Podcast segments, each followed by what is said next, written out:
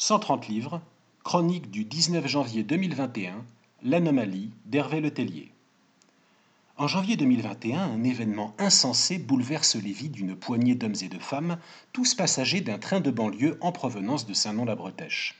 Le 17h08 arrive à Saint-Lazare avec à son bord leurs parfaits alter ego du 19 octobre 2020. Parmi eux, Antoine rentre chez lui comme si de rien n'était, sauf qu'à la table du salon, c'est un autre lui-même qui fignole un nouveau billet pour 130 livres. Pour évacuer l'instant de légitime stupéfaction, les deux Antoine, on conviendra de les appeler septembre et janvier par commodité, s'entendent aisément sur l'ouverture d'un côte du Rhône. Force majeure, tant pis pour ma saleté de Dry January. Attends, on est le 19, bel effort déjà. Oui, t'imagines bien que j'ai pas commencé à minuit pétante le soir du non-réveillon. Sur un ton étrangement placide, les voici qui commentent les faits remarquables des trois derniers mois loupés par une moitié d'entre eux. Leurs échanges courtois sont ponctués de soupirs profonds suivis de Enfin, tu vois le truc. Putain de sciatique. Bacri, quoi. Ou c'est pas comme si les ricains avaient le cul sorti des ronces. Jusqu'à ce que tombe la question. Janvier. Euh, qui a eu le Goncourt, au fait? Octobre. Le Tellier. D'ailleurs, je fais mon billet sur l'anomalie, là. Tiens, j'y pense, pour les prochains, il va falloir qu'on instaure un roulement.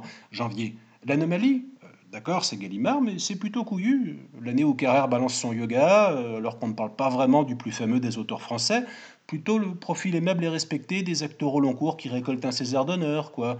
Et puis, ça fait plaisir, c'est quand même un vrai bon bouquin. Octobre. Attention, mec, pour une fois, tu t'adresses à la personne qui peut dire que tu n'as pas lu un livre. Janvier. Euh, ok. Foiré. Octobre. Ce que je peux aussi t'affirmer, c'est que, vu d'aujourd'hui, pour la bonne fraîcheur, on repassera. Hein. Plus de 800 000 exemplaires vendus. 800 000. On finira par approcher la main à ce rythme-là. Le pilonnage marketing est devenu une science exacte. Non seulement tu as le bandeau prix Goncourt, mais en plus je te prie de me croire. Entre les pubs et les mentions à l'antenne, l'auditeur de France Inter en a encore plus marre de l'anomalie que du dernier McCartney. Oui, il y a un nouveau Maca et non, ce n'est pas franchement la peine de te jeter dessus. Janvier. D'accord, on enfonce une porte ouverte là. Je n'ai pas toutes tes informations. Mais des papiers sur l'anomalie, à la rentrée littéraire, j'en ai vu passer quelques-uns dans la presse, sur les blogs, via Bookstagram. Des gens dignes de foi disaient que c'était vraiment bon. Avant qu'ils reçoivent le prix, on parlait déjà beaucoup des, premiers chapitres, là, la, dizaine de protagonistes euh, qui sont tous présentés dans un style bien particulier, le tour de force d'écriture que ça représente, patin couffin. Octobre. C'est vrai et c'est faux. Pendant toute la première partie, le ton, l'univers et les enjeux changent énormément selon le personnage. On alterne entre un tueur méthodique de roman noir, un écrivain pétri d'échecs ordinaires dans une faible germanopratine, la relation entre un vieil architecte rupin et une jeune monteuse de cinéma qui vire au mélo, un roman catastrophe de pilote d'avion en pleine tempête du siècle, le drame intimiste entre frères new-yorkais tellement bavard et chargé de pathos qu'on le croirait non goy, et je t'en passe. Seulement, voilà, la phrase et le tempo, eux, restent identiques. Peu de mots entre les virgules, une suite de juxtapositions chiches en subordonné. Je ne discute pas la fluidité de l'ensemble, ni même la richesse et la vraisemblance des détails, mais l'exercice de style n'est pas si impressionnant qu'on l'a laissé entendre. Janvier.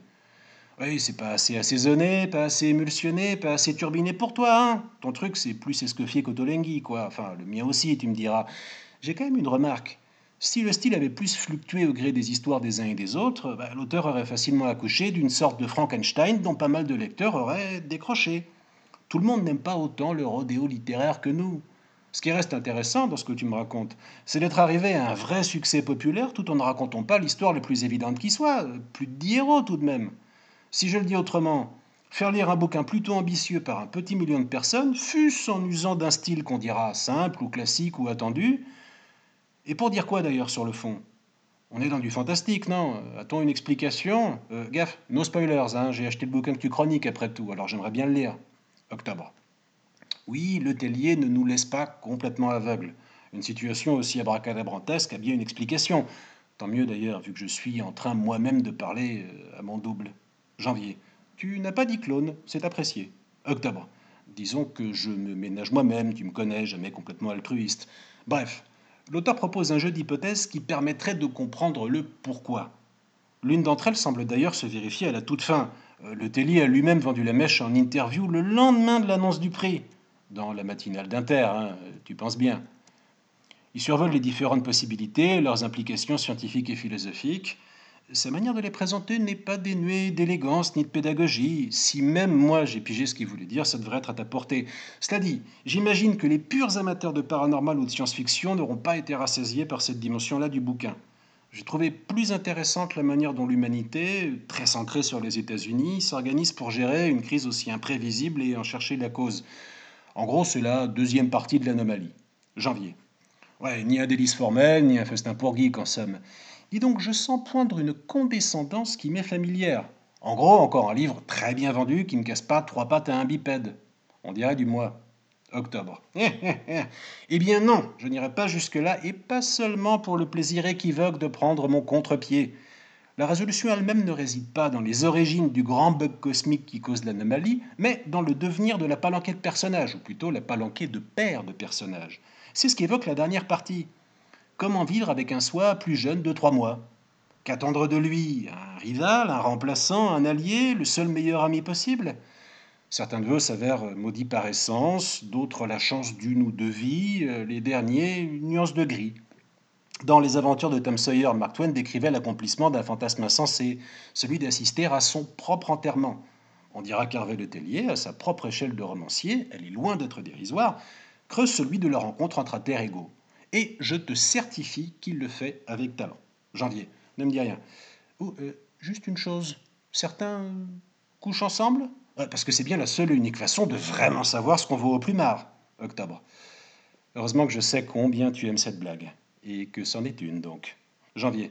finis ton papier, va. En attendant, euh, je fais comme chez moi.